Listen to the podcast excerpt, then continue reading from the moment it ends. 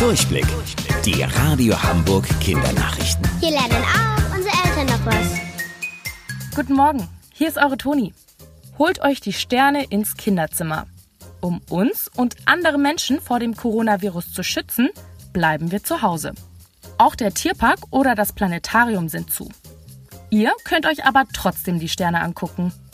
Per Live-Übertragung im Internet nimmt euch das Hamburger Planetarium mit auf Reisen ins Weltall. Morgen um 11 Uhr läuft zum Beispiel die Sternenfee und der Mondritter. Auf der Internetseite könnt ihr übrigens auch einen digitalen Spaziergang durch das Planetarium machen. Das ist dann fast so, als ob ihr da wärt. Zum Frühstück gehört das Frühstücksei. Aber irgendwie sieht das immer anders aus. Mal ist es braun, dann ist es mal wieder weiß. Warum haben die nicht alle die gleiche Farbe? Mit der Farbe des Huhns hat das erstmal nichts zu tun. Die sogenannten Gene bestimmen, welche Farbe das Ei später hat. Die Gene können wir mit unserem Auge nicht sehen. Die stecken in dem Körper des Huhns. Sie haben ganz viele Informationen abgespeichert.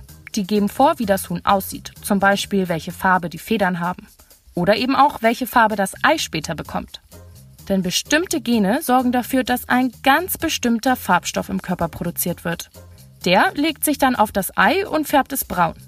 Hühner, die diesen Farbstoff nicht produzieren können, legen dann also weiße Eier. Wusstet ihr eigentlich schon? Angeberwissen. Die ältesten Katzen der Welt wurden 34 und 38 Jahre alt. Beide hatten die gleiche Besitzerin. Die behauptet, dass die Katzen nur Bacon, Eier und Brokkoli gegessen haben. Also dann, bis zum nächsten Mal. Eure Toni.